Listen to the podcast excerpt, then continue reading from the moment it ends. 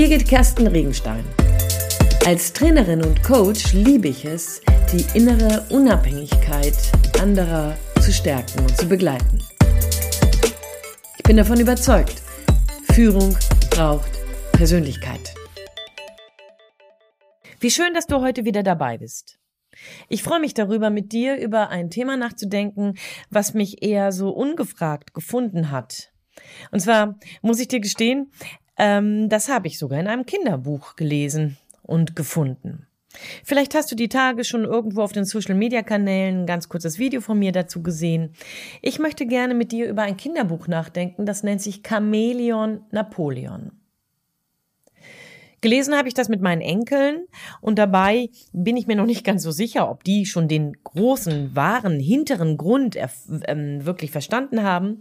Aber ich finde es nicht verkehrt, mit Geschichten mit großem Hintergrund aufwachsen zu dürfen, weil der sich ja vielleicht auch erst im näheren Hinhören, im weiteren sich damit auseinandersetzen, ähm, erschließen lässt. Und ich möchte dich so ein bisschen mal mitnehmen in die Geschichte von Chamäleon Napoleon. Napoleon als Chamäleon lebt natürlich im Urwald und lebt auf einem mega gigantomanischen Ast, der ganz, ganz bunt und ganz, ganz mit irgendwelchen wahnsinnigen Algen bewachsen ist und sieht super aus. Weil er aber ein Chamäleon ist, passt er sich natürlich an und er sieht genauso toll aus wie sein Ast und wird dadurch unsichtbar. Jetzt flattert um seinen Baum herum regelmäßig ein ganz wunderbarer Papagei, Polly. Und an den Ästen dieses Baums und natürlich auch an den anderen äh, Bäumen, die um seinen Baum herumstehen, klettert Mickey, der Affe. Gerne wäre Napoleon mit den beiden befreundet.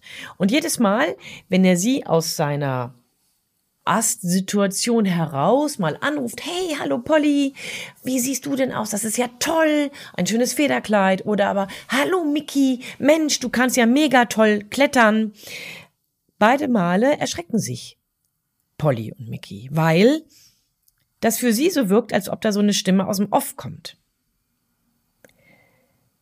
Chamäleon, Napoleon wird eben nicht wirklich gesehen, nicht wirklich erkannt. So ist es ja ursprünglich auch mal von der Natur gedacht worden. Nun, erstmal soweit bis hierher. In meinen Trainings und Coachings mache ich immer wieder die Erfahrung, dass ich zwar mit Führungskräften zu tun habe und da gibt es welche, die sind sofort sichtbar, sofort spürbar, die haben eine Präsenz, haben auch Freude und Spaß daran, gesehen zu werden, gehört zu werden und auch zu führen, ähm, Richtung vorzugeben. Und es gibt Führungskräfte, die ich im Training und im Coaching kennenlerne, die sich gar nicht so sicher sind, ob sie sichtbar sein wollen, ob sie spürbar sein möchten. Und sie hadern damit. Vor lauter dabei sich nicht ganz so sicher sein, ob sie den richtigen Weg einschlagen, ob sie die richtigen Ideen haben, ob sie mit ihren Mitarbeitern richtig umgehen. Ähm, du merkst schon, ja, überall, ob das wohl richtig ist, ob das wohl richtig ist, ob das wohl richtig ist. Jedes Mal mit dieser Frage unterwegs zu sein, sorgt natürlich dafür, dass du mit dem, was dich eigentlich auszeichnet, warum du in diese Führungsposition ge ge ähm, gelangt bist, dass du das nicht zeigst, dass du das nicht sichtbar werden lässt. Und wenn du dann gegebenenfalls irgendwie ab und an mal so einen Anflug von jetzt nehme ich Führung ein und jetzt gehe ich mal und sag mal was, dann ist das so wie bei Polly und bei Mickey. Die sind so ganz erschrocken, weil das auch für deine Mitarbeitenden so wirkt, als ob da so eine Stimme aus dem Off kommt. Ups, mein Vorgesetzter, ups, meine Vorgesetzte hat gerade was gesagt und die meint es sogar so. Völlig neue Sache. Ich weiß nicht, was dich da vielleicht hindert, immer wieder sichtbar zu sein. Ich weiß nicht, was dich vielleicht zweifeln lässt, nicht klar genug Position beziehen zu wollen.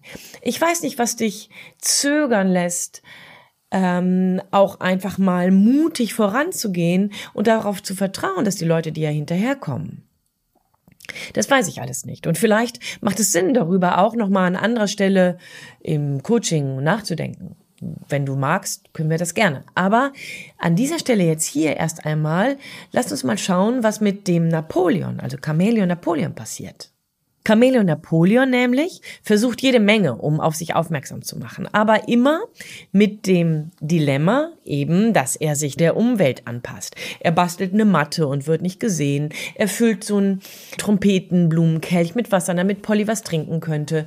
Er macht Kopfstand eine ganze Nacht lang oder aber er schielt und irgendwie alles Dinge, die er innerhalb dieses Rahmens macht, der ihn unsichtbar sein lässt, der ihn in der, in seinem Umfeld nicht sichtbar werden lässt.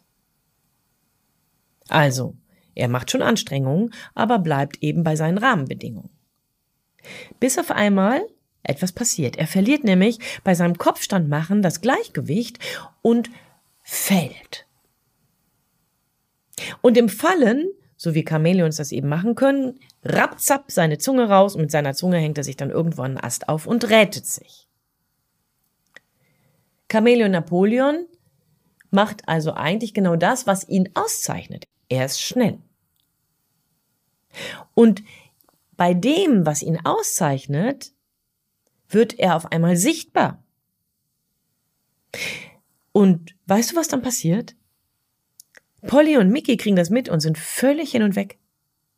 Die sind begeistert von seiner Farbe, die sind begeistert von der seiner Lässigkeit, die sind begeistert von seiner Coolness. Und die werden natürlich in diesem Buch, so wie immer in Kinderbüchern, hat das ja meistens ein schönes Ende, werden Big Friend. Selbstverständlich. Üben dann auf einem Bein zu stehen und Farben zu wechseln und sich zu verstecken und so weiter. Was das für dich bedeuten könnte? Hm, was zeichnet dich aus und womit kannst du dich sichtbar machen? Womit begrenzt du dich selbst, weil du denkst, eigentlich willst du, aber eigentlich darfst du nicht?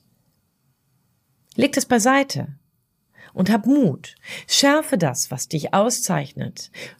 Mach daraus ein gutes, sichtbares Profil und geh. Nimm deine Beine in die Hand und geh. Geh voran, setz einen Punkt, markier die Ecken und Kanten und lass dich drauf ein. Lass dich drauf ein, zu führen, ins Gespräch zu gehen, Menschen zu begeistern von deinen Ideen. Denn unterm Strich, wenn du nicht sichtbar werden willst, musst du dich nicht wundern, wenn man dich nicht sieht.